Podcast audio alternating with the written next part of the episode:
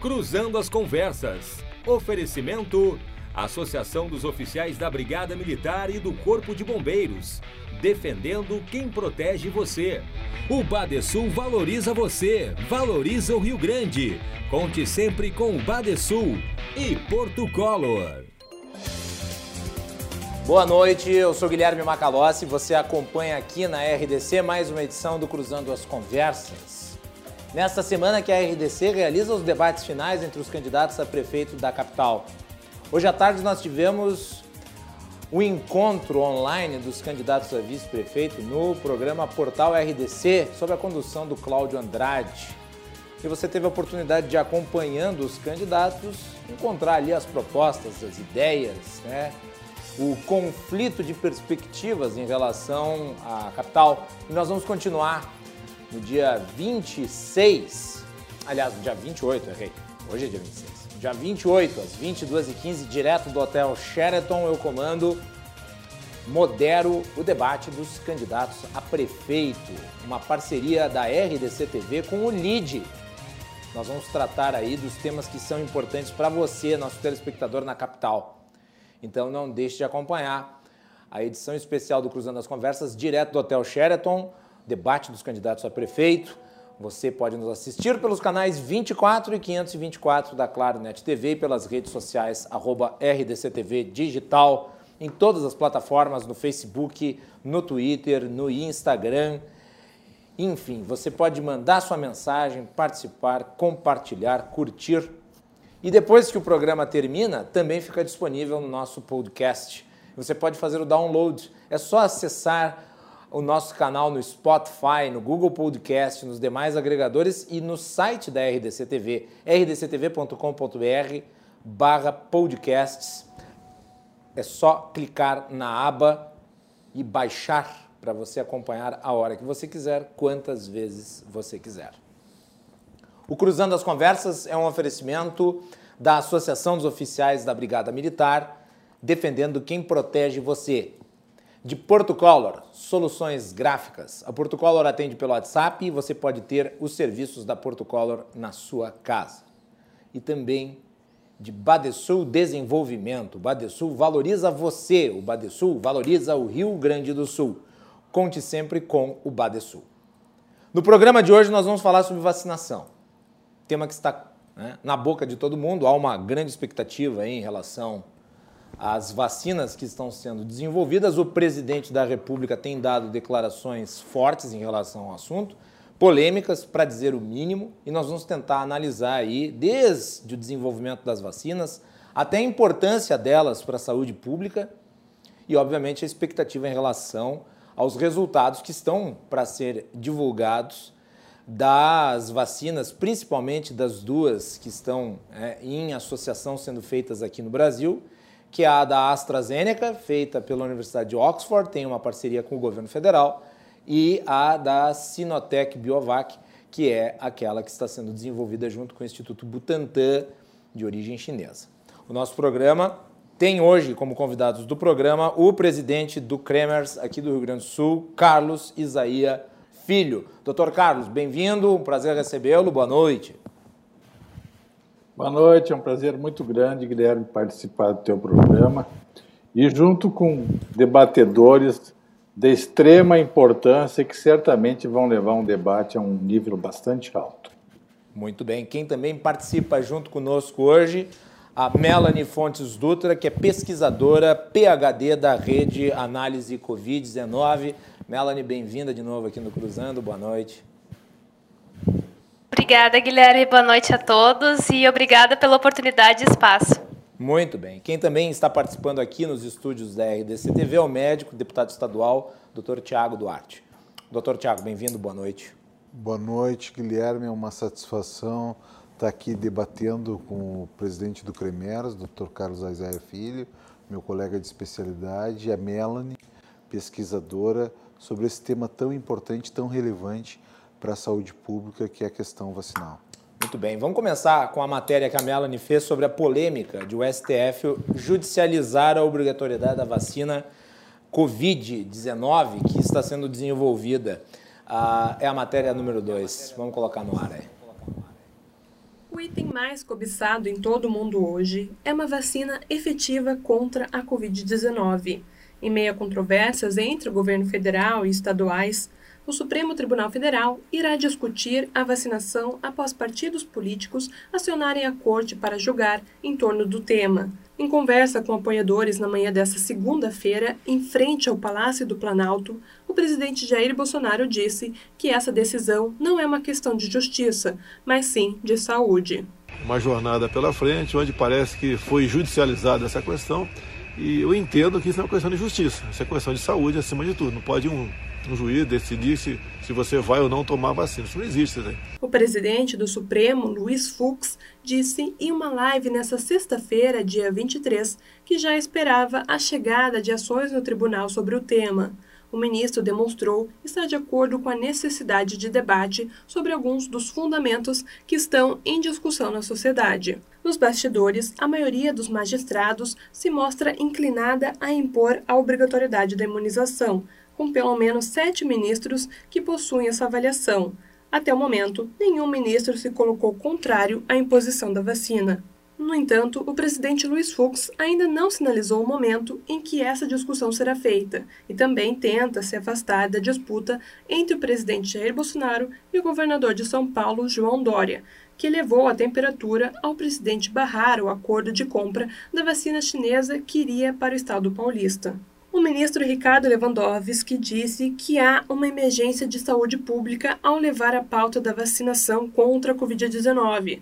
Ao aplicar o rito abreviado a ações apresentadas à corte pelo PDT, PTB e a Rede Sustentabilidade, o ministro destacou a importância da matéria e emergência de saúde pública decorrente do surto do coronavírus. O ministro Luiz Roberto Barroso é o relator desse caso. O magistrado é conhecido por fazer uma defesa enfática da ciência em seus votos e se colocou contrário à postura do governo federal durante a pandemia em diversos momentos. Dessa forma, então, o STF ainda analisa se irá judicializar esse tema.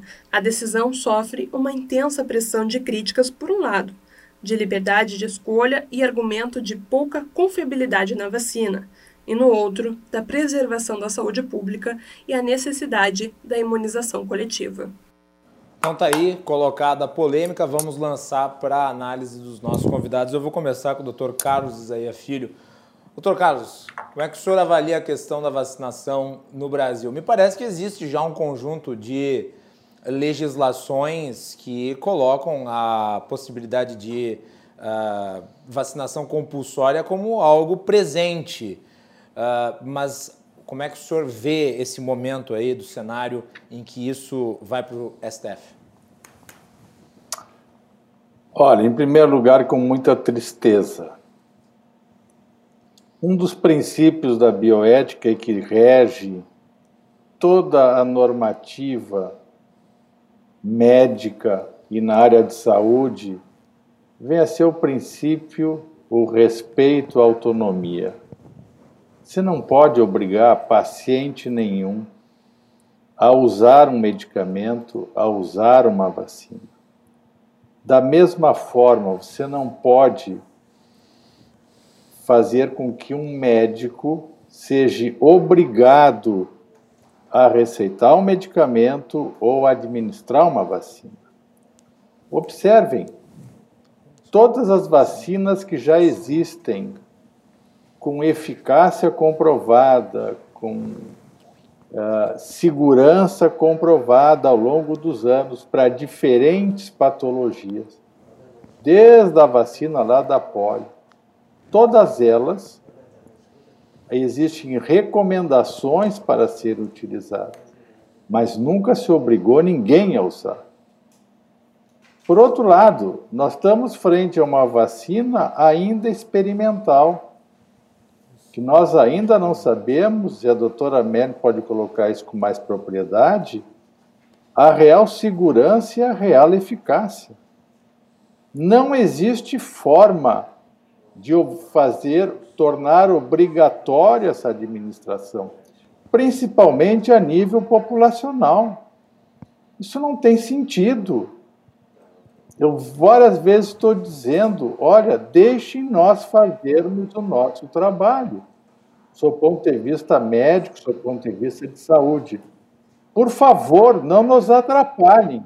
Chega de politizar essa questão da pandemia. Muito bem. Uh, vamos ouvir Melanie Fontes Dutra, tua avaliação em relação à obrigatoriedade da vacinação. Bom, uh, boa noite, pessoal. Em primeiro lugar, eu acho que é uma abordagem bastante complicada e que aumenta ainda mais a insegurança do cenário atual. Então, como já bem foi falado, as vacinas estão em fase de investigação.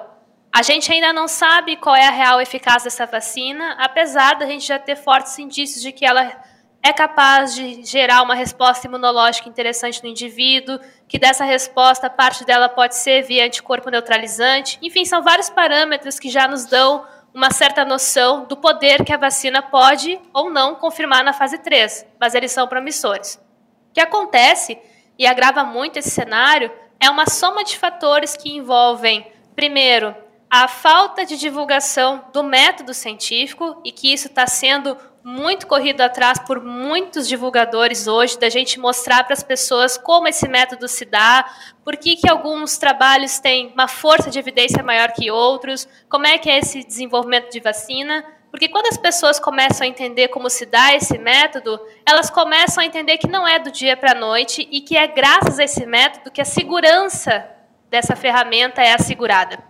Então, nós temos um ambiente instável em que Várias questões de desinformação estão permeando, sempre tiveram em volta de vacinas e agora cada vez mais nós estamos vendo uma menor cobertura vacinal para várias vacinas que já estão aprovadas, quem dirá então o que esperar para uma que nós queremos aprovar. Tudo isso então compromete muito esse cenário e aumenta a população hesitante. Por isso que, na minha opinião profissional, essa abordagem de obrigatoriedade, ela é muito complicada. Nós deveríamos investir em responsabilidade social, na pessoa entender que não é só sobre ela se imunizar e se proteger. E para a gente garantir que a vacina funcione, nós precisamos que uma porcentagem elevada da população se vacine, porque isso permite essa cobertura vacinal assegurar essa eficácia e proteção não para um, todos. Então, na minha opinião, é justamente essa em resumo. Nós deveríamos muito mais estar preocupados com responsabilidade social do que realmente deveria ou não ser uma questão de obrigatoriedade. Doutor Tiago Duarte. É. Bom, Macalossi, eu, eu vejo diversos aspectos dentro desta conjuntura toda. A primeira questão é a seguinte: se nós não tivermos uh, em determinados momentos, e isso há, há, há uma pleiade de remédios uh, que estão dentro desse rol. Uh, extrapolo para a questão das medicações para dizer isso. Se não houver uma obrigatoriedade, uh, não falo de uma vacina em testes, não falo de situações que estão para ter evidências adequadas. Isso aí, não, isso aí a gente não está nem discutindo. Né? É óbvio que é óbvio, Lulante, que a gente precisa ter um, um remédio, uma vacina com toda a comprovação científica adequada. Né? Se ela não tem isso, ela não é uma vacina. Ela não é uma vacina adequada para ser comercializada. Né? Então, respeitado todo o processo técnico, científico e pedagógico do, da confecção da vacina, passado esse entrave, se nós não tivermos a obrigatoriedade, os governos não precisam ter. É assim que acontece com os medicamentos se tu não tens a obrigatoriedade daquele remédio ser específico para determinada patologia e isso ser consagrado a nível de Ministério da Saúde, o governo não precisa comprar. É, é, é, é a via crucis que os pacientes com hepatite B e C estão passando hoje no governo do Estado, governo federal. Não se consegue achar, conseguir tratamento para esses pacientes. Né? Então, eu acho que tem que verificar direitinho esta questão administrativa e burocrática da obrigatoriedade. Se nós não tivermos a obrigatoriedade da vacina, não estou falando nem da sanção, se nós não tivermos a obrigatoriedade do Estado fornecer, não vai ter vacina. E isso também as pessoas precisam ficar alertas. Se essa vacina não for obrigatória, o Estado não precisa fornecer, porque ela é opcional. É assim que são feitas diversas uh, vacinas do pneumococo, assim que existem as vacinas de alguns tipos de, de, de meningococo, não são obrigatórias, logo, ah, o Estado não precisa fornecer. E o cidadão que compra essas vacinas. Então tem que ver esta questão. Essa questão está passando batida, né? Esta questão está passando batida e precisa ser examinada. Não é só a questão da obrigatoriedade de pegar a pessoa à força e lá fazer. É claro que isso no Estado Democrático de Direito não existe. Da pessoa se pega a força e, e, e ser obrigada a fazer. Agora, se ela não fizer, ela pode ter algumas restrições. Sim, mas me né? parece que o debate Se ela não... sobre, me parece que o debate sobre a obrigatoriedade, ele acabou, como a Melanie bem pontuou, ele acabou enveredando por essa ideia de que as pessoas seriam pegas em suas respectivas casas levadas ao posto de saúde para serem vacinadas e presas, inclusive, com talvez um, não, alguma sim. coisa que as forçasse a tomar vacina. Não. Uh, me parece que uh, há uma confusão aqui entre você criar uma obrigatoriedade legal sob pena de você ter restrições Exato. de ordem legal, Perfeito. como acontece é, em, em situações como... A BCG tu não pode entrar na primeira série. Exato. Como, ou, no caso, fazendo um comparativo com legislação eleitoral, as restrições que tu tens se tu não votar e não comprovar porque não votou. Exatamente. Há, há uma... A toda liberdade há uma responsabilidade. Nós não podemos viver nesse estado em que as pessoas não têm deveres a cumprir. Porque senão nós vamos entrar de novo em medidas restritivas como nós tivemos em função de uma pandemia. Né? Então, o Estado democrático acabou, que não que não acabou, está aqui a minha Sim. máscara. O Estado democrático de direito, ele exige deveres, não só direitos das pessoas. E é, faço esse alerta se não houver a obrigatoriedade da vacina, o Estado não é obrigado, o Estado, lato senso, não é obrigado a fornecer. E aí, é mesmo aquelas pessoas que de forma livre quiserem se vacinar, não vão poder. Não vão poder. Vão ter que pagar muito dinheiro, fazer particular, muitas vezes que o dinheiro que elas não têm. Então, a obrigatoriedade também é revestida desse dessa possibilidade dessas pessoas que querem se vacinar de terem o direito de, de, se vacinar. Então eu acho que o principal, a principal questão que nós devemos resguardar aqui é o direito das pessoas que querem se vacinar. E elas só vão ter o direito de se vacinar à medida em que, essa, vacina, eh, que essa vacina, claro que comprovada toda a questão científica, for pelo Estado obrigada a ser adquirida pelo Estado.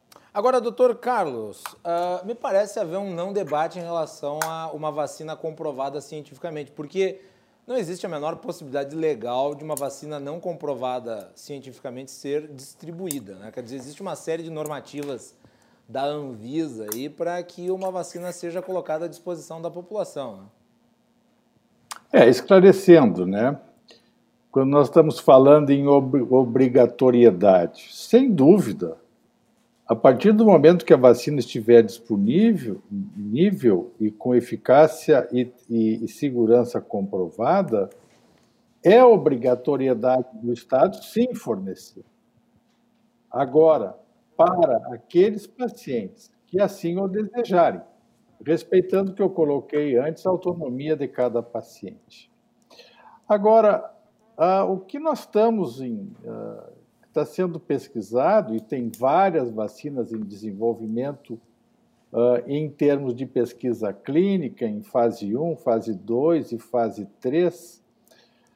Na verdade, todas as vacinas elas estão se fundamentando num princípio ativo relacionado ao RNA mensageiro, que é uma técnica. Só que é uma técnica ainda, vão ser as primeiras vacinas que vão trabalhar dessa forma. Então, nós vamos ter muito o que aprender, muito o que estudar, muito o que controlar essas vacinas. Recentemente, agora, semana passada, foi fechado um estudo de fase 3 com 30 mil pacientes voluntários e parece que essa vacina vem funcionando muito bem. Mas ainda é um início. Então, eu vejo que uh, toda essa preocupação que está se tendo agora, eu não sei se ainda não está um pouco precoce. Nós não sabemos quando, de fato, nós vamos poder oportunizar à população uma vacina segura e eficaz. A outra questão que tem que se levar em conta também é toda uma rede de fornecimento, a questão custo, ou seja, existem vários parâmetros que necessitam ser muito bem analisados para que a gente possa dizer, bom, temos a vacina, a vacina é esta ou são estas, e nós vamos ter condições sim de oferecer à população de uma forma gratuita, através de toda a rede de saúde do SUS. Então, são vários aspectos que necessitam ser avaliados, discutidos e ver de fato as possibilidades. Mas, sem dúvida, a obrigatoriedade dos órgãos federais, estaduais e municipais de dar acesso à população a essa vacina, isso eu creio que é indiscutível. Agora, doutor Deixa... Carlos, só antes de passar para o doutor Tiago e depois para a Melanie, eu quero trazer aqui o que está escrito na Lei 13.979, promulgada no início do ano, em fevereiro, pelo presidente da República, Jair Bolsonaro. Nós estamos falando de vacina porque todos, todo, quando a vacina estiver disponível, ela está disponível para todo mundo. Então é um assunto que é de Perfeito. interesse de todos os brasileiros, dos gaúchos, dos porto-alegrenses, do pessoal de qualquer lugar do mundo. Então nós estamos discutindo a vacina e esse é um assunto do momento. E nós não tínhamos ainda falado especificamente sobre vacinas aqui no programa, eu achei que era fundamental tratar do tema. Ah, ah, essa lei foi promulgada em fevereiro e ela estabelece o seguinte, doutor Carlos, no seu artigo 3 para enfrentamento da emergência de saúde pública de importância internacional de que trata esta lei, as autoridades poderão adotar no âmbito de suas competências, entre outras, as seguintes medidas: isolamento, quarentena, determinação de realização compulsória de exames médicos, testes laboratoriais, coleta de amostras clínicas, vacinação e outras medidas profiláticas ou tratamentos médicos específicos. Então, doutor Carlos, essa lei aqui, promulgada pelo presidente da República, já não autoriza estados e municípios a implementarem vacinação obrigatória, caso entendam seja necessário? Eu creio que sim, eu creio que sim. Agora, veja bem, isso foi uma lei que foi feita, que foi promulgada no início dessa pandemia.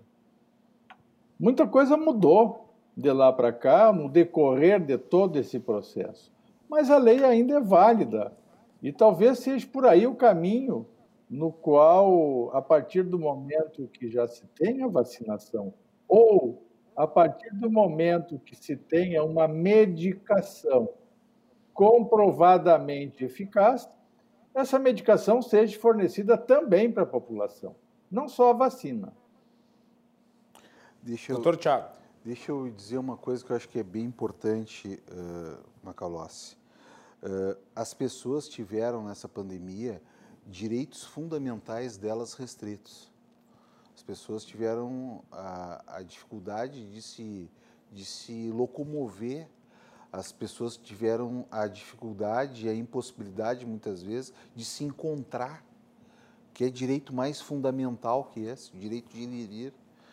Então, eh, esta questão precisa ser vista também à luz desse processo. Eu vou dar um exemplo, agora eu vou fazer uma confidência aqui, ó, uhum. em, em, rede. As pessoas perguntam, os pacientes perguntam, ah, doutor Tiago, a senhora atende tanto e o senhor nunca fica doente, né? Eh, eu fa... aí vem... Tem sistema imunológico de urubu, sistema... doutor Tiago. Por quê? Porque eu faço a vacina do pneumococo. A, fa... a vacina antipneumococo eu faço. Olha o que é a vacina do, do antipneumococo.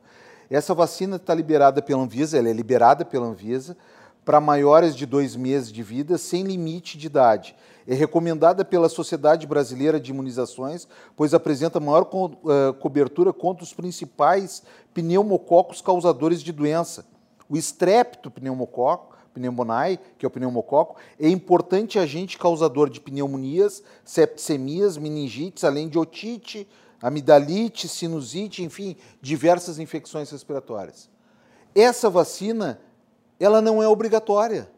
Portanto, o Sistema Único de Saúde não oferece essa vacina para as pessoas. Essa vacina poderia sim diminuir a mortalidade populacional, principalmente nos locais de mais incidência de infecção respiratória. Mas o Sistema Único de Saúde não oferece. A Anvisa liberou, só que não oferece. Por quê? Porque ela não é obrigatória.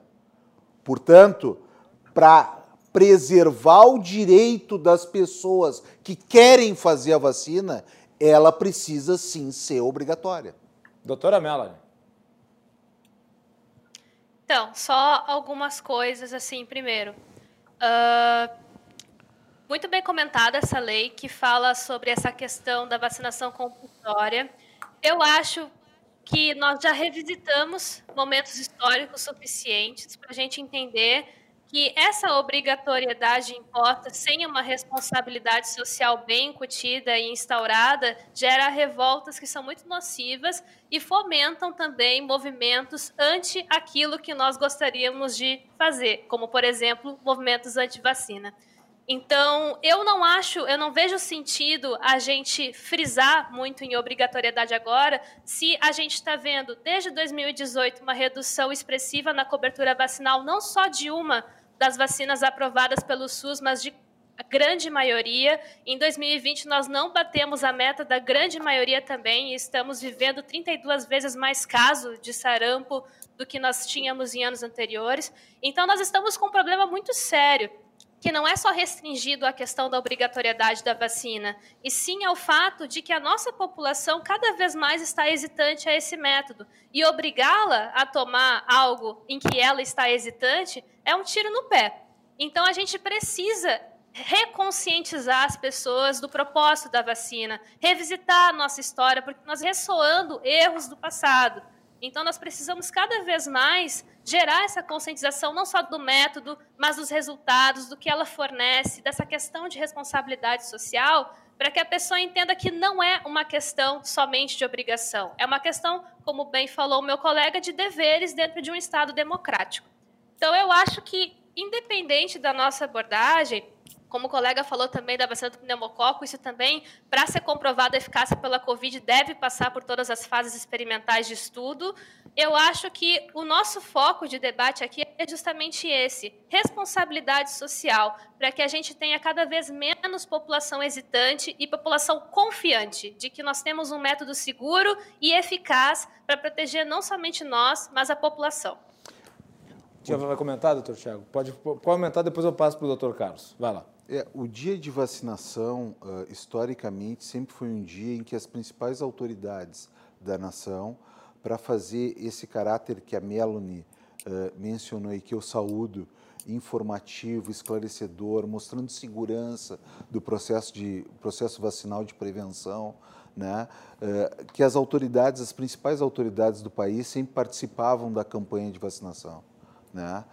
Uh, então eu concordo com ela, eu acho que isso tem que ser enfatizado, mas eu volto a dizer assim que uh, precisa haver, uh, se não houver a obrigatoriedade dessa vacina estar no rol de vacina, no rol de vacinação que o Estado dispõe, as pessoas que querem se vacinar não vão ter acesso. É isso que vai acontecer, né? Então, uh, e concordo integralmente com o que ela falou do caráter elucidativo, esclarecer a população. É claro que a vacina tem que passar por todos os testes uh, indispensáveis, seja ela da China, seja do Alasca, seja do Tahiti, seja de onde for. Né? Uh, caráter científico é igual em toda, deve ser igual em toda parte do mundo. Né? É por isso que nós estudamos a faculdade. Uh, todos os médicos estudam isso uh, na faculdade, todos os biomédicos, todos os cientistas, de que os ensaios clínicos são os melhores, ensaio clínico randomizado duplo cego contra placebo, enfim. Uh, o, o, caráter científico é óbvio que tem que ser seguido com toda a segurança. Por isso que eu, tu nunca ouviu de mim, acreditar que a vacina chega antes da metade do ano que vem. Antes da metade do ano que vem não vai ter vacina. Essa é a minha avaliação. Esse é, é, o meu palpite nesse processo, porque todo mundo só tem palpite. E ainda assim é, uma, processo. é um prognóstico muito positivo. Muito né? positivo. Então, assim, ó, mas o fato de estar, de ser obrigatória, ele, ele garante que o Estado brasileiro, lato senso, tenha que comprar essa vacina com toda com todo critério científico e que ele tenha que dispor à população. Se não, se ela não for obrigatória, o Estado brasileiro não precisa comprar. Eu citei aqui a vacina antipneumocócica, podia citar a vacina anti-meningite. O Estado não fornece. Mesmo que a criança tenha tido uh, duas meningites, o Estado não fornece. Tem que comprar na rede privada. Então, com o objetivo de garantir o acesso daquelas pessoas que de forma livre e consciente querem se vacinar, esta vacina precisa estar entre as vacinas obrigatórias, que já existem outras. Já existem outras vacinas obrigatórias que estão no rol de vacinação obrigatória. Né? Não há nenhuma novidade nesse sentido. Doutor Carlos, uh, com relação a esse crescimento de doenças que já tinham sido consideradas uh, superadas, como o sarampo, que eram controladas através dos processos de vacinação, a que, que tu achas que se deve uh, o Brasil não ter cumprido as metas que são metas necessárias para manter essas doenças controladas. Há uma, uma, uma, um crescimento de uma desconfiança em relação a vacinas em geral no Brasil, na sua avaliação? Eu creio que não.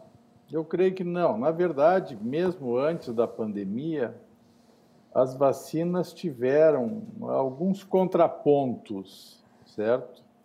Não técnicos, não científicos, certo? Fundamentados em opiniões mais especificamente, do ponto de vista de médicas e da área de saúde, mas que certamente devem ter contribuído, mas não de uma forma assim tão exaustiva, para uma menor cobertura vacinal. Ora, a questão da cobertura vacinal necessita sim um empenho uh, muito grande. Precisam ser metas que precisam ser estabelecidas e anualmente uh, tentar fazer com que as campanhas ocorram e que se oportunize todos esses aspectos. O que me parece que aconteceu, principalmente nos últimos cinco, oito anos, é que se afrouxou um pouco essa questão. Vacinação necessita de motivação populacional. Isso é muito importante. Olha o que aconteceu esse ano na vacina da gripe houve uma procura muito grande em função de uma pandemia, no sentido de dar uma cobertura melhor e a própria população foi atrás da vacina da gripe, achando que poderia ter dado uma proteção maior, como de fato está dando e de fato deu frente ao resfriado comum e à gripe. No caso, o senhor está tá, então, tá basicamente as... dizendo, doutor Carlos, que é, como o sarampo não é mais uma doença comum, as pessoas simplesmente perdem um pouco da, da, da Sobre o ponto de vista da iniciativa de, de, de se vacinar. É isso? Se afrouxou muito a questão do sarampo. E agora quer se resgatar. Ora, resgatar frente a um recrudescimento de patologia que poderia ser evitada por uma vacina é uma falha, é um agravo de saúde muito grande. Nós não prevenimos. Então, a doença ocorre.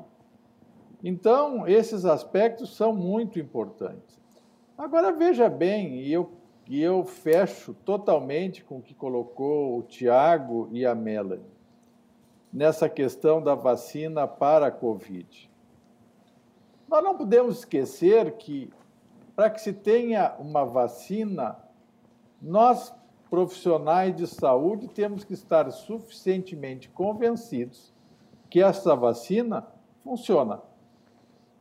E a partir daí, tentar, junto às autoridades de saúde, adotar essa vacina num plano nacional. O que não se pode é simplesmente escolher a vacina A, B, C ou D tem que se tenha uma credibilidade técnico-científica boa para que se possa querer instituir um programa e uma obrigatoriedade. Uh, foi colocado muito bem pelo Tiago. Eu também não acredito que antes da metade do ano que vem a gente tenha a vacina que nós desejamos. Segura e eficaz. Mas, a partir do momento que se tenha, pode ter certeza, a própria classe da saúde vai exigir, vai solicitar essa obrigatoriedade e seremos os primeiros incentivadores populacionais para que essa vacina seja de fato aplicada. Melanie. Eu concordo também com o colega. Acho que antes de metade de 2021 a gente não vai estar tá vendo uma grande porcentagem da população sendo vacinada, até porque após a aprovação existe todo o processo de credenciamento nos órgãos fiscalizatórios, como a Anvisa, aprovação por lá, e a partir daí toda a questão da logística, produção, se nós vamos comprar, se nós vamos produzir aqui, se tem acordo de transferência. São vários pormenores que, dependendo de cada uma que sair, vai ser celebrado um ou outro caminho. Então, realmente, antes de 2021/2, acho muito difícil a gente estar tá vendo uma vacinação em massa. Também vai ter essa questão de grupos prioritários. Então, até todo mundo se vacinar já foi bastante tempo. Então, isso tem que ficar muito bem claro para as pessoas entenderem que a ciência precisa de tempo. E o método depois, para essa implementação, também requer um certo tempo, por mais que tudo vai ser feito o mais ágil possível nesse momento. Eu acho muito importante ressaltar Desculpa, pode falar, Guilherme. Não, eu ia lhe perguntar a, a que, que, a que, que tu acreditas ser a razão de hoje as pessoas, muitas pessoas, pelo menos as otimistas, acharem que já no início de 2021 Impossível. nós teríamos uma vacina. É, tu acha que houve muita, muita empolgação com os, os resultados promissores das fases de teste 1 e 2 das vacinas que estão em desenvolvimento? Com certeza, o governador de São Paulo que o diga. Realmente, eu acho que muita gente vem tomando um certo otimismo muito considerado mais respaldado pelas fases 1 e 2 do que pela fase 3 propriamente dita, porque a gente ainda não tem os dados preliminares e até mesmo os dados finais sobre isso, e vai levar um tempo até a gente ter, com sorte ainda esse ano, mas prometer vacina para dezembro, para o início do ano que vem, isso é muito precoce. Ainda que se compre agora lotes de alguma vacina em que se aposte, ainda é bastante precoce, não é algo que uh, vá fugir da nossa logística que a gente já vem realizando para todas as outras. A gente sabe que vacinar um país para gripe, para rubéola, difteria, sarampo, não é algo trivial, requer tempo, leva meses. Então, a gente precisa ficar ciente disso, porque quando nós estamos cientes disso, a gente consegue criar estratégias para melhorar e otimizar esse sistema que vai ser necessário, porque vai ter uma grande demanda por essas vacinas pela população. Então, isso tem que estar muito bem organizado e bem estabelecido. Doutor Tiago Duarte. Não, eu concordo, eu concordo com o que foi dito aqui, eu acho que é muito precoce isso. Eu, eu até poderia, num momento mandinar, poderia te dizer que é, pode acontecer de nós encerrarmos o ciclo do coronavírus Covid-19, quem sabe lá em 2021, em dezembro de 2000, podemos não ter a vacina. Nós podemos Sim, encerrar é o ciclo. Porque no momento você não tem, você tem possibilidade de vacina. Nós já vamos ter passado a segunda onda, em alguns lugares a terceira onda. Então, nós encerrarmos o ciclo do Covid-19 e não termos tido a vacina. Doutor Tiago, uh, deixa eu trazer um pouco o assunto para o Rio Grande do Sul antes de passar para o doutor Carlos e encerrarmos o bloco. Uh, muitos têm falado, inclusive candidatos têm falado a respeito, sem entrar na particularidade de nenhum candidato em si, porque não podemos também, mas tem muitos candidatos e muitos, muitos políticos falando de criar reservas técnicas orçamentárias para a aquisição das vacinas por prefeituras e governos estaduais. Qual é a sua avaliação em relação a isso? Acha Olha, que é muito cedo, base nessa sua análise racional sobre a, a expectativa a, de uma vacina? A minha avaliação é de que isso não passa de uh, uma situação que uh, pode e provavelmente não vai se confirmar na prática. Até porque a questão vacinal é uma questão federal, né? isso pode ser repassado aos estados, essa, uhum. essa competência, mas é prioritariamente do Ministério da Saúde. Portanto, eu acho que isso não deveria entrar no rol de discussão das prefeituras, dos municípios. O que deveria sim entrar no rol de discussão dos municípios é o recurso que veio do governo federal, aonde ele foi gasto, por que foi gasto e como foi gasto. E principalmente, neste outro período, os recursos da saúde, como vão ser gastos, aonde vão ser gastos e por que epidemiologicamente vão ser gastos. Isso é o que deveria estar em discussão nas eleições municipais. Muito bem. Doutor Carlos, um último apontamento nesse bloco e depois, na volta do intervalo, nós vamos falar sobre uh, os métodos científicos aí que levam à ferição de confiança numa vacina. Mas antes, um, um apontamento seu aí para fechar esse bloco sobre esse assunto que nós abordamos na primeira parte. Olha, eu gostaria de concordar tudo o que o Tiago colocou agora.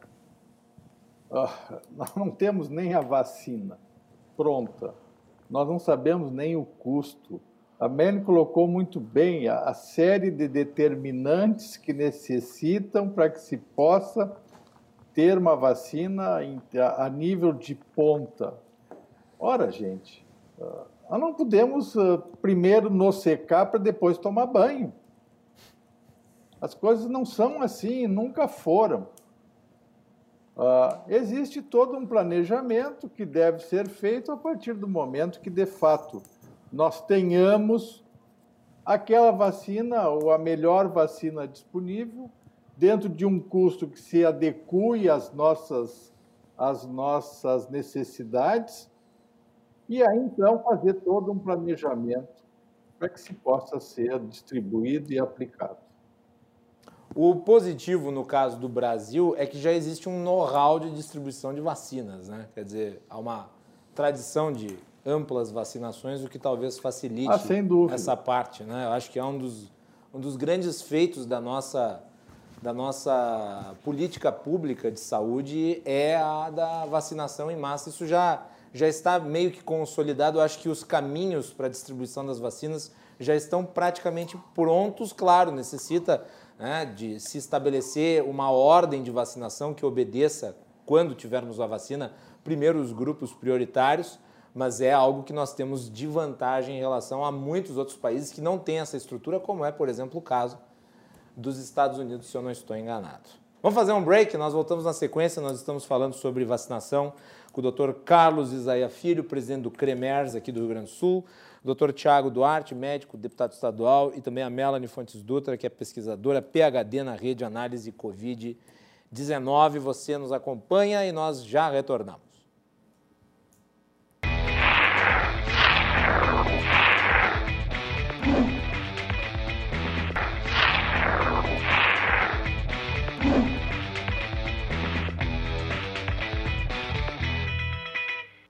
Estamos de volta aqui para o segundo bloco do nosso programa, hoje falando sobre vacinação. Estão presentes conosco por videoconferência a doutora Melanie Fontes Dutra, pesquisadora PhD da Rede Análise Covid-19, Tiago Duarte, médico, deputado estadual, também Carlos Isaia Filho, presidente do CREMERS. O Cruzando as Conversas é um oferecimento da Associação dos Oficiais da Brigada Militar, defendendo quem protege você de Badesul Desenvolvimento. Badesul valoriza você, o Badesul valoriza o Rio Grande do Sul. Conte sempre com o Badesul. E também Portocolor Soluções Gráficas. A Portocolor atende pelo WhatsApp e você tem os serviços da Portocolor disponíveis na sua casa pelas redes sociais. No dia 28, a RDC TV, em parceria com o LID do Rio Grande do Sul, promove no Hotel Sheraton, em Porto Alegre, o debate final entre os candidatos a prefeito de Porto Alegre. Você é nosso convidado a assistir a partir das 22h15, um encontro de ideias, de propostas, seguindo todos os protocolos de segurança. Nós vamos fazer o grande encontro presencial dos candidatos. Por quê? Porque é necessário, porque nós devemos fazer, porque a democracia pede e porque os eleitores necessitam. E é esse o objetivo da RDC TV, nessa grande iniciativa em parceria com o LID. Então, fiquem ligados, dia 28 às 22h15 aqui na RDC TV, o debate final entre os candidatos a prefeito, transmissão exclusiva nos canais 24 e 524 da Claro Net TV e pelas redes sociais em todas as plataformas. Vamos prosseguir? A, a Melanie Rupental, nossa produtora e repórter especial, especial também traz também aqui para nós aqui os resultados nós. positivos de imunização em idosos da vacina de Oxford com a AstraZeneca, que foram divulgados através de uma matéria publicada hoje. Melanie. A vacina desenvolvida pela Universidade de Oxford, em colaboração com a empresa AstraZeneca, gerou uma resposta positiva na imunidade entre idosos, assim como em adultos numa faixa etária mais jovem. Esses foram os resultados obtidos em testes clínicos e que a expectativa é serem divulgados em revistas científicas em breve. A vacina de Oxford faz parte de um acordo com o governo federal no Brasil, num projeto que envolve a Fiocruz. Segundo a Organização Mundial de Saúde, a OMS, a questão da imunização entre pessoas idosas é um desafio e que nem todas as vacinas teriam impacto positivo. Nesse sentido, o receio era de resultados fracos ou ineficazes para esse grupo. Especialistas, porém, alertam que o resultado positivo deve ser comemorado com cautela. Ainda que seja tratado com enorme esperança, a resposta robusta não significa necessariamente que a vacina será segura ou que irá, de fato, gerar uma imunidade adequada.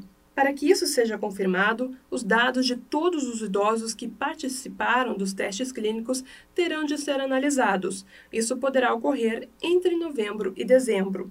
Apesar desse cenário positivo, na OMS, documentos internos revelam que não haverá vacina suficiente para todos em 2021 e que uma campanha de imunização em massa no mundo deve ficar para 2022. As projeções das entidades internacionais estimam que a demanda por vacina em 2021 será de cerca de 110 milhões de doses de forma imediata para imunizar profissionais da saúde, os primeiros a serem vacinados. O segundo grupo, portanto, seria o de pessoas acima de 65 anos. Os dados apontam que serão necessários 2 bilhões de doses para esse segmento da população mundial e doentes crônicos.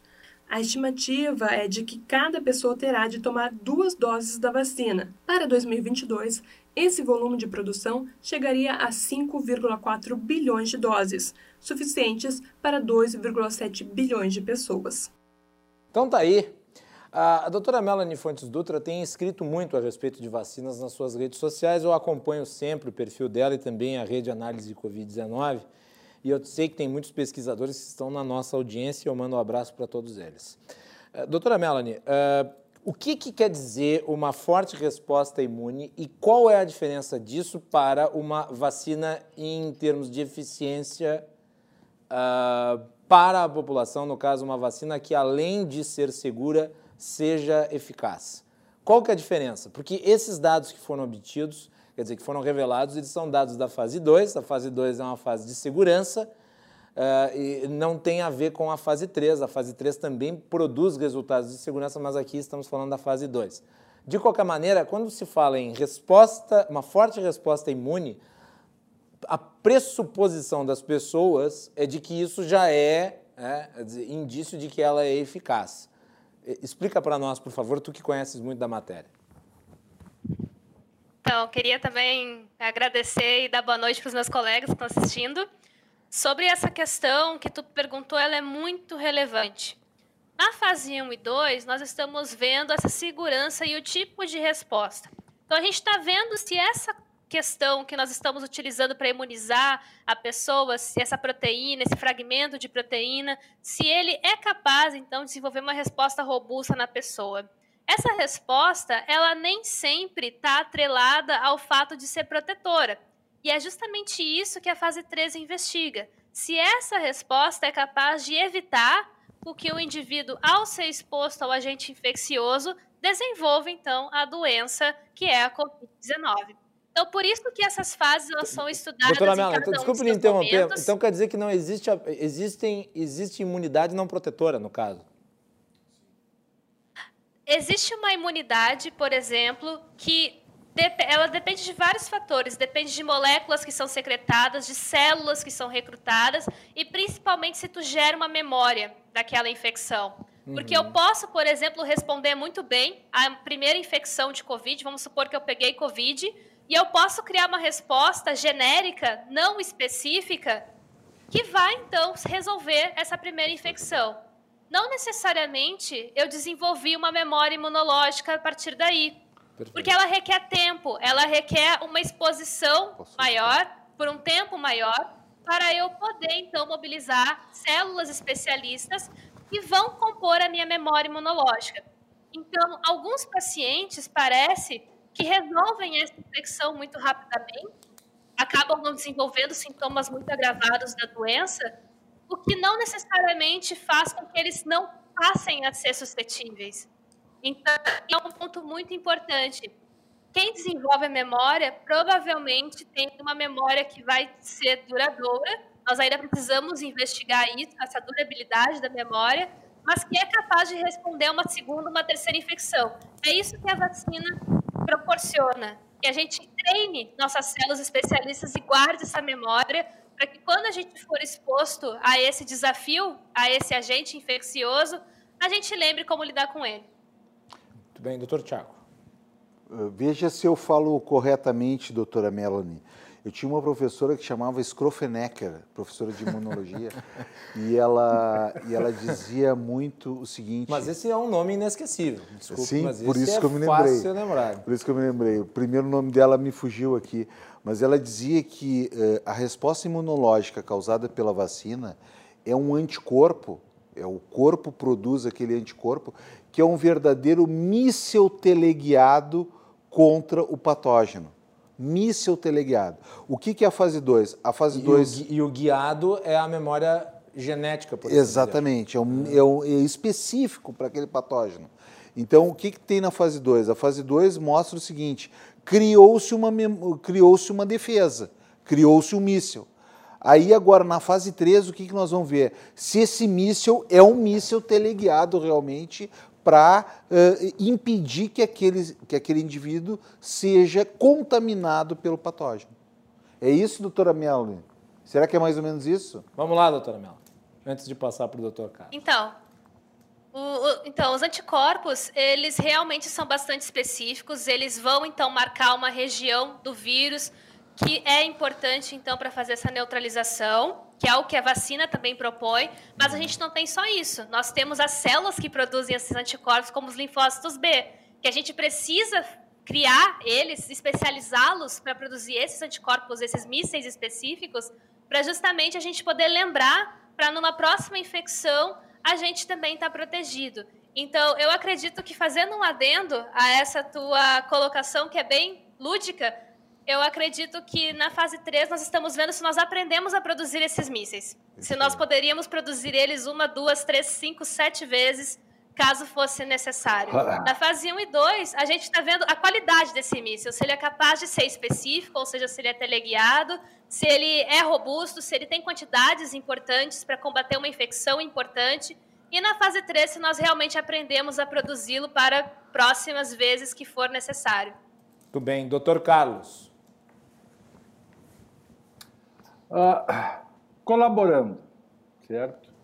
Eu, além de ginecologista e obstetra, já são 35 anos de pesquisa clínica, não em vacinas, só em medicamentos.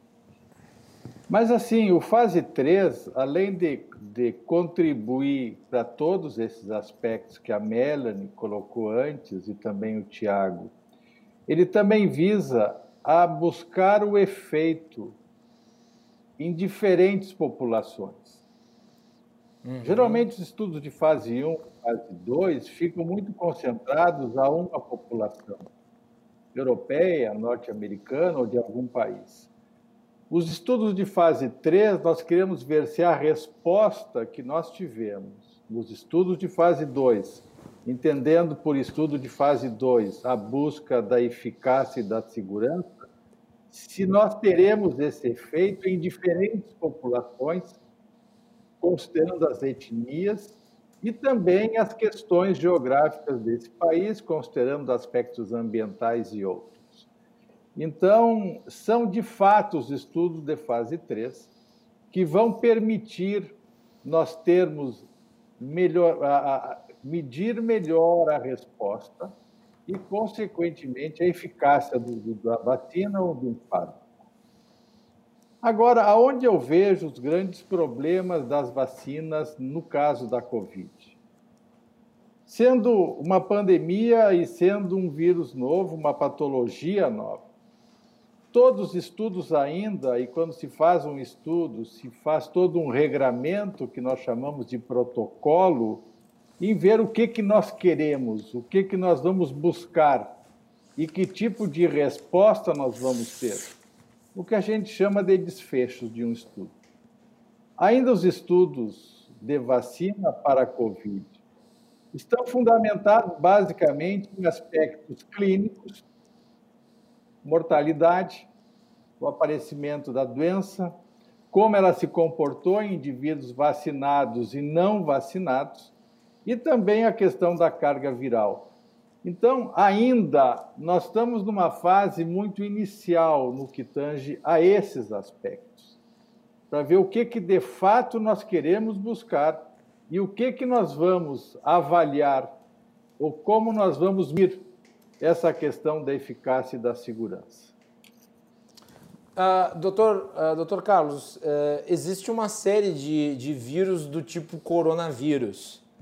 O comportamento desse tem alguma coisa a ver com os demais ou esse tem especificações, ele é de uma outra natureza, pela observação feita até agora, e, e isso tem alguma relação com a questão da vacina?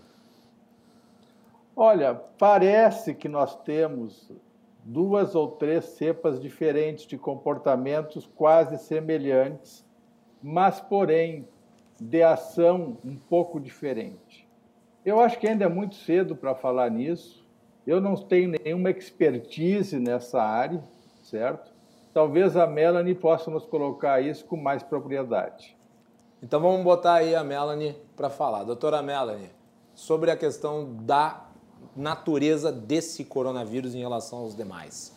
Porque me parece, e, e, um dos pontos aí relativos ao andamento da pesquisa no desenvolvimento da vacina para este coronavírus ter uh, sido tão rápida quando está, quanto está sendo, é porque parece que já haviam estudos prévios relativos a outros tipos de coronavírus que foram utilizados como base. Aí eu lhe pergunto, o comportamento desse coronavírus tem a ver com os demais? Isso é um comportamento viral típico? ou esse tem particularidades?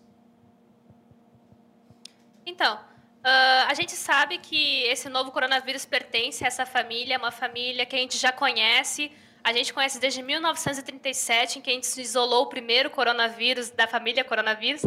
Então, a gente já passou pela pandemia da SARS, pela pandemia da MERS. Em 2016, a gente estava num ponto já de desenvolver uma vacina para essa pandemia, para uma dessas pandemias em que infelizmente pela falta de investimento foi descontinuado esse estudo. Então convido inclusive para essa reflexão se a gente tivesse investido em ciência de uma forma mais constante e da forma como é necessário, se a gente não estaria num outro ponto de desenvolvimento agora.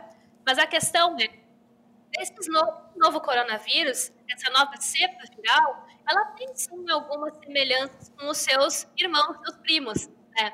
Então, a gente sabe que muito desse comportamento é mantido. O que mudou bastante, contribuiu para essa cepa ser tão virulenta, ela poder ser tão transmissível e ter as características que ela tem hoje, foi essa mutação funcional na adesão, então, a esse receptor nas nossas células, que é o ACE2. Tanto que, isso é verdade, que a gente está vendo que pessoas que tiveram infecções passadas por SARS-CoV, por exemplo, que é diferente do SARS-CoV-2, que é o nosso novo coronavírus, elas podem ter uma certa reatividade cruzada, uma imunidade por essa cepa que acaba ajudando em se proteger da outra, ainda que coloque num ponto de menor agravamento de sintomas. Mas a questão é que são dois vírus diferentes, né, nesse caso. É uhum. É uma nova cepa que é necessário a gente ter uma resposta contra ela. Tiago Duarte. Não, eu eu estou aqui aprendendo essa questão toda, né? E, e sim, sem dúvida nenhuma, esse é um vírus que já é conhecido, foi responsável por outras pandemias, mas não da magnitude do Covid-19. Eu acho que é, é importante a gente investir pesadamente em produção científica, investir em ciência para que nós, enquanto humanidade, não, uh, não precisemos estar uh, tá passando por um período como esse que nós estamos passando. Uh, eu, eu, queria trazer esse ponto que eu acho que é importante, porque isso vem sendo batido e de forma reiterada. Nós tivemos aí a vacina contra a cachumba que demorou quatro anos para ser desenvolvida. E foi, se não, se não me engano, a vacina mais rápida a ser desenvolvida. Agora nós temos a perspectiva de uma vacina dentro de 2021, não se sabe é certo exatamente o mês, mas há uma perspectiva de uma vacina em 2021. Uh, e mesmo que ela fique pronta em 2022, ainda assim seria a vacina mais rápida já desenvolvida. Uh, então, tem se falado muito sobre a segurança do que está sendo feito. Uh, eu tenho para mim que agilidade não é necessariamente uh, não é necessariamente algo relativo à falta de perícia ou à imprudência. Agilidade significa conhecimento colocado em prática, desenvolvido e aplicado, e feito com celeridade. Celeridade não é pressa, celeridade é, celeridade é rapidez. Uh, como é que vocês avaliam uh, essa, uh, essa perspectiva de que muitas pessoas passaram a ter de que o trabalho feito em cima dessas vacinas ele está sendo feito de uma maneira assodada? Tiago? Não me parece, não me parece. Eu acho que está se fazendo o possível dentro do quadro que se tem. Até porque, né? nunca, porque, até porque nós nunca tivemos em relação, por exemplo, à cachumba, a demanda é, que é existe em relação à, à Covid-19, é, né? Porque a cachumba não paralisou a economia mundial. É a força da necessidade, né? Agora, dizer, é a... talvez seja a maior força-tarefa é, em termos de estudo feita é, em um curto período de tempo em relação a uma doença. Eu acredito que sim. Dentro da minha, dentro da minha experiência, desde que eu estou formado, é a maior que eu estou vendo. Agora, o tempo é fundamental tanto para o remédio quanto para a vacina, né? Eh, e só com o tempo é que a gente pode avaliar efeitos benéficos e efeitos colaterais. Né? Eh, a talidomida é um exemplo disso. Né? A talidomida é um exemplo disso. Né? Uh, uh, o Citotec, usado na minha área do Dr. Isaías, é um exemplo disso. Né? Era um remédio é. utilizado, o misoprostol era um remédio utilizado uh, para gastrite que depois de um determinado tempo nós começamos a observar que ele tinha um efeito colateral de contrair o útero, de atuar na musculatura uterina. E isso provocava algumas situações de aborto, de interrupção de gestação, e hoje nós sabemos até algumas situações de malformação fetal. Então, o tempo para as medicações e para as vacinas, ele é fundamental para uma análise mais profunda e mais criteriosa no que se refere a aspectos positivos, efeitos positivos e a efeitos colaterais. Doutora Melanie. Com certeza, eu acho que o que o Tiago acabou de falar é precioso demais, porque a ciência requer o seu tempo.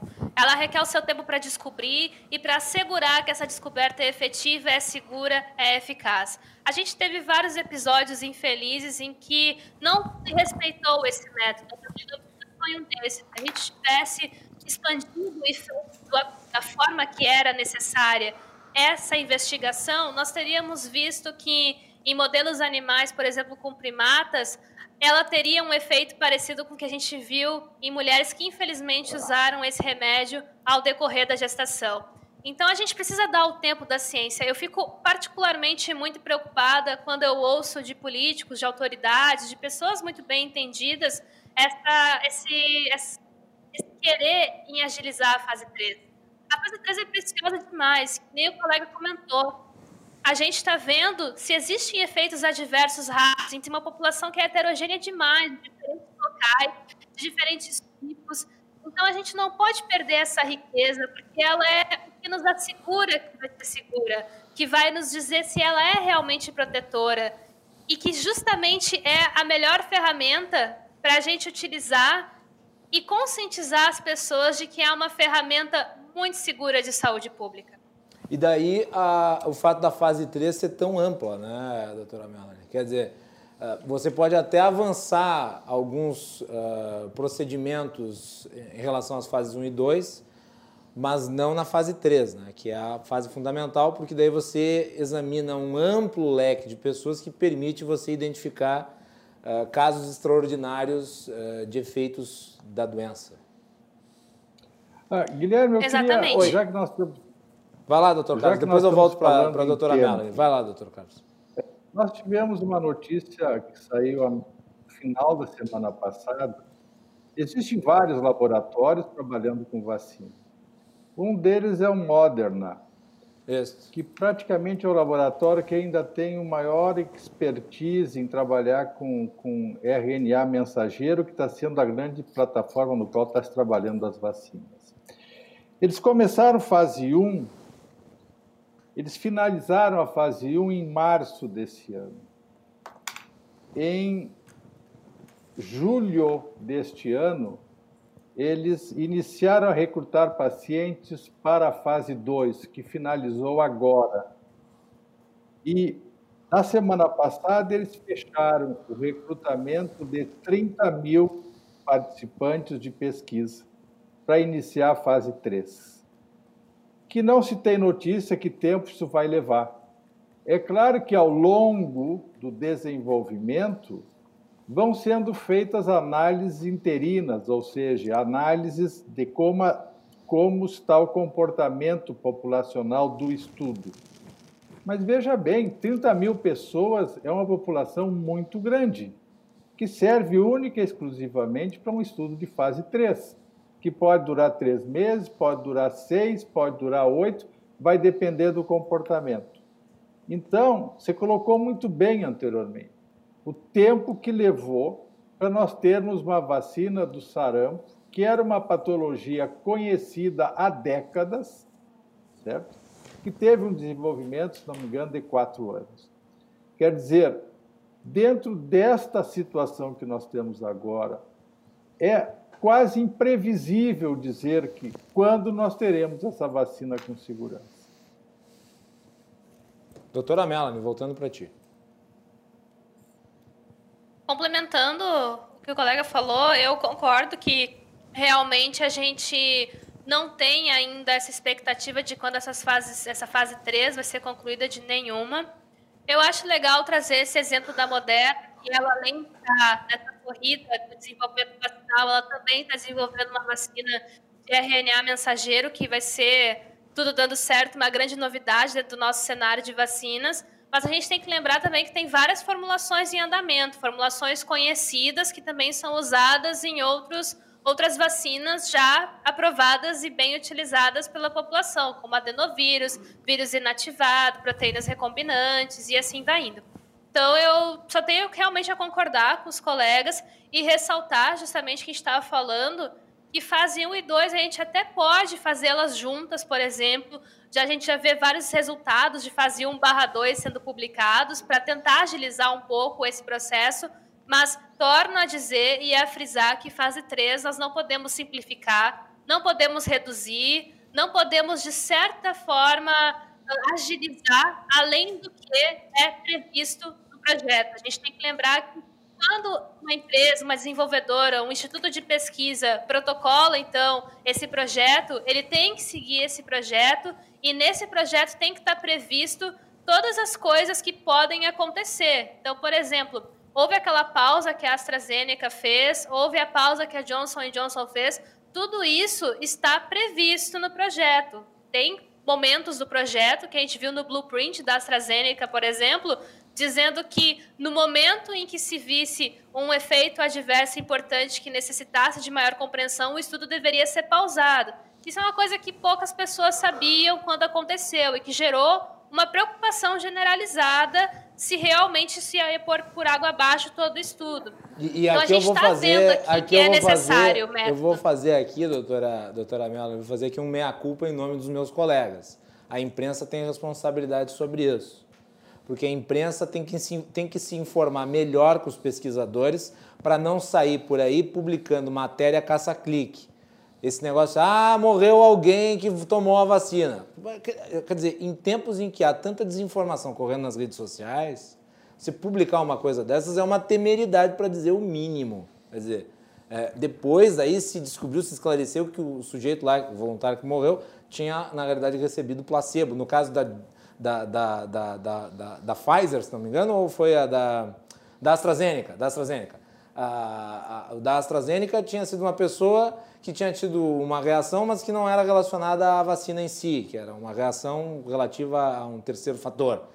Entretanto, a primeira notícia que nós vimos publicada, as primeiras notícias que nós vimos publicada, era criando é, aquela sensação de temor em relação ao possível efeito da vacina em si. Quer dizer, estimulando as correntes de opinião obscurantistas nas redes sociais que estão interessadas, sim, em dados aspectos, a, a exatamente é, desmobilizar as pessoas para a imunização.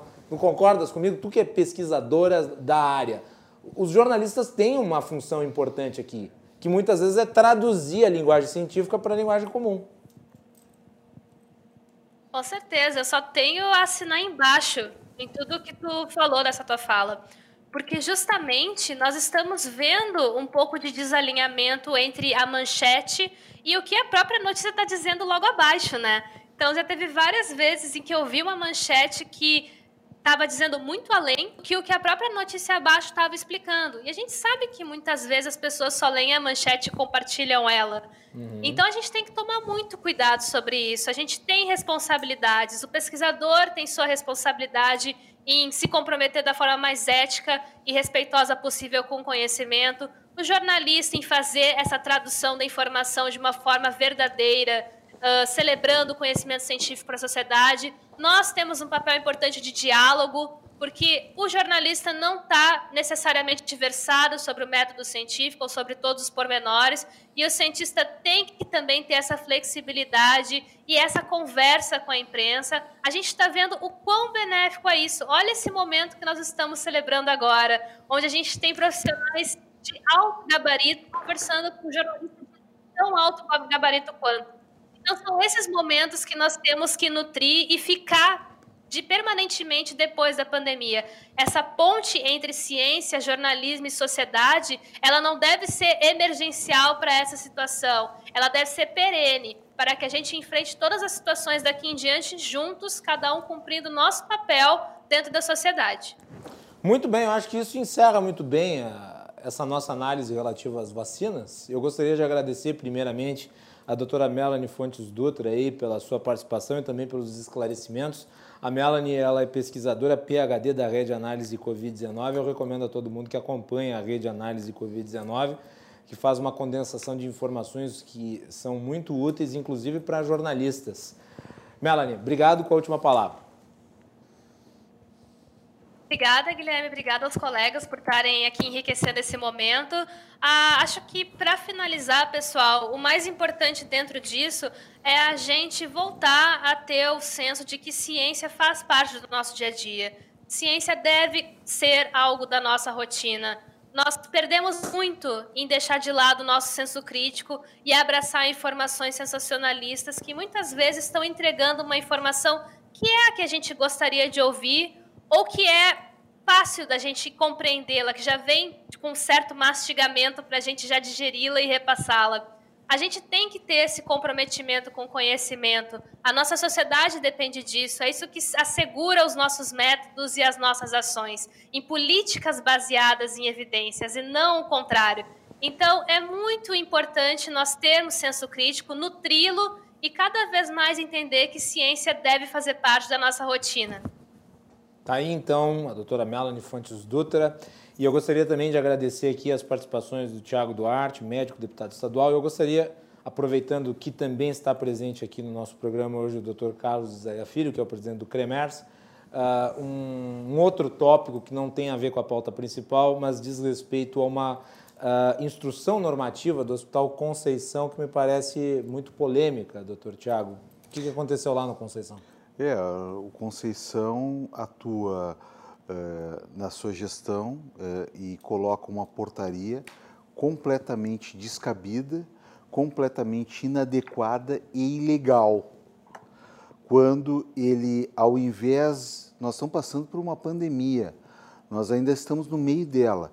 Então, ao invés de verificar como faria as remarcações de cirurgia, ao invés de verificar como faria as remarcações de consulta, como faria para fazer um mutirão uh, e atender essas pessoas que não foram atendidas no período da pandemia, o Conceição reedita uh, a, a, a divisão das equipes, atribuindo a enfermeiras algumas prerrogativas que são prerrogativas de médicos, no sentido de prescrever, de pedir exames, de analisar exames e de prescrever uh, tratamento. Uh, o atendimento da enfermeira e dos outros profissionais de saúde é fundamental no cuidado do paciente. É. Né? E o Conceição, ao invés de harmonizar esse processo e se concentrar naquilo que é a sua obrigação, quer ver como é que vai fazer as cirurgias, quer ver como é que vai atender as pessoas, marcando, remarcando as consultas. Para tu ter uma ideia, Guilherme, no mês passado se diagnosticou 50% dos casos de câncer que se tinha diagnosticado no outro ano. Então, metade ficaram sem diagnóstico, vão ter diagnóstico tardio. Então, ao invés de estar preocupado e focado em resolver o problema das pessoas, ele cria e desarmoniza a uh, o entendimento dos profissionais. Então, acho que isso é, é extremamente uh, nefasto, né? Uh, isso é para tirar o foco do grande problema, que é o atendimento das pessoas, e, e isso precisa ser de forma energicamente rebatido e explicado para a população o que efetivamente está acontecendo. O Conceição não tem falta de médico, o Estado do Rio Grande do Sul não tem falta de médico, o que ocorre, infelizmente, é que as gestões não têm tido a competência necessária para atender as pessoas. Doutor Carlos, como é que o senhor avalia essa questão envolvendo o Hospital, o hospital Conceição? Cremerx pretende tomar, adotar alguma medida? O Cremerx já adotou uma medida. E além dessa medida, na última sexta-feira, se não me falha a memória, aliás, na última quinta-feira, melhor falando, tivemos uma reunião com a direção do, do, do Hospital Conceição, no sentido de solicitarmos uma maior explicação sobre essa portaria. Na verdade, como colocou o doutor Duarte, essa portaria foi, foi reeditada, porém foi acrescentado nela uma, uma atividade do corpo da enfermagem que viria a ser a interpretação, além de poder solicitar exames, a interpretação desses exames clínicos, bem como o encaminhamento de pacientes a profissionais da rede especializada.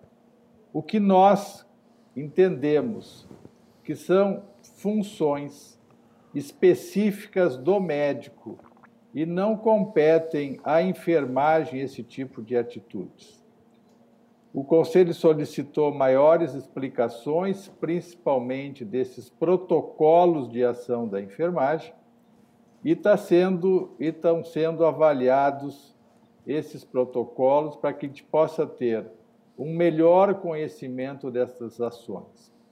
Observamos na reunião uma boa vontade do, do, da direção do hospital em tentar compor e tornar essa, essa, essa portaria inefetiva ou reeditar dentro de conceitos e de ações que possam colocar esses profissionais médicos e enfermeiros de acordo com as suas específicas competências. E que não haja esse imbricamento de ações, porque nós entendemos que isto não é seguro, e pode trazer problemas no atendimento dos pacientes. A função do conselho é sempre da melhor forma em que se possa, de fato, contemplar a população com saúde de qualidade. Como o doutor Duarte falou, nós não temos falta de médicos dentro do sistema. Opa! Tivemos um problema técnico com o Dr. Carlos? Possa ser equalizado da melhor forma, sem ferir atividades de nenhuma das profissões. Muito bem, senhores. Olha, eu gostaria de agradecer, além da doutora Melanie, também a participação do doutor Tiago, que é um grande parceiro aqui do Cruzando. Doutor Tiago, obrigado por ter vindo. Obrigado pelo convite. E parabéns aí pelo trabalho na Assembleia e na área médica. Eh, está sempre em casa. Obrigado, obrigado.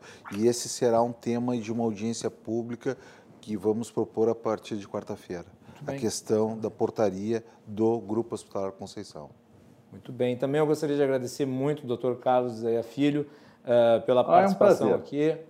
Uh, doutor, muito obrigado. O Cremer sempre tem espaço aberto aqui no Cruzando as Conversas. Lhe deixo com a última palavra. Obrigado.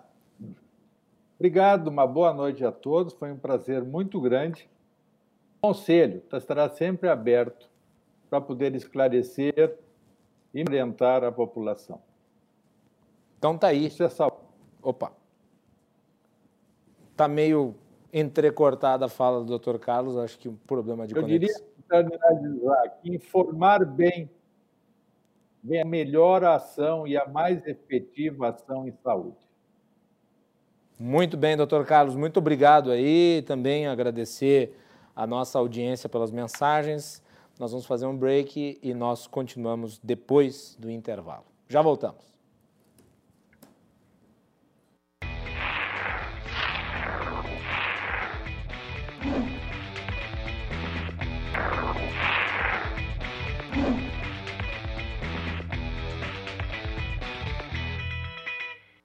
Muito bem, o Cruzando as Conversas está de volta neste bloco final para lembrar você, nosso telespectador, que no dia 28 a RDC realiza, junto com o LIDE, o debate dos candidatos a prefeito de Porto Alegre, direto lá do Hotel Sheraton.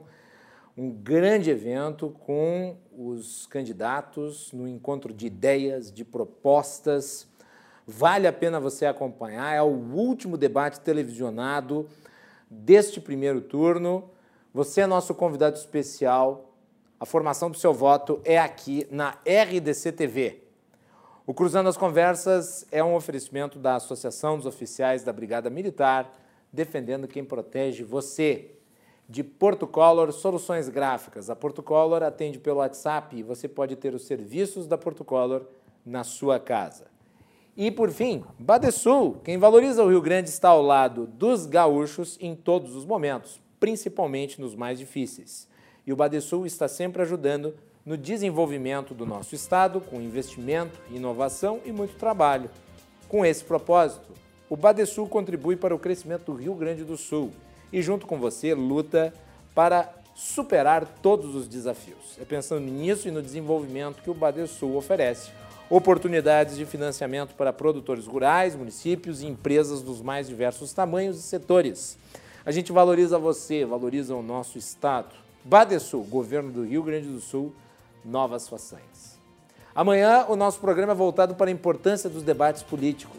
Nós vamos ter a participação do presidente do LIDE do Rio Grande do Sul, Eduardo Fernandes, também do presidente da RDC-TV, Márcio Irion, que são né, os responsáveis eh, maiores pela realização do debate lá no Hotel Sheraton.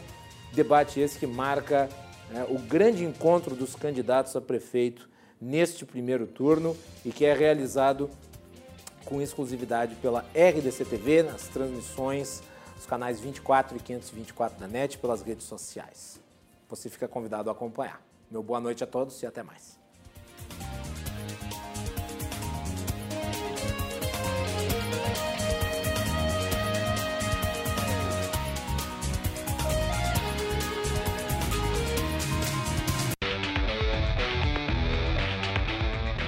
Cruzando as Conversas. Oferecimento: Associação dos Oficiais da Brigada Militar e do Corpo de Bombeiros. Defendendo quem protege você. O Badesul valoriza você, valoriza o Rio Grande. Conte sempre com o Badesul e Porto Color.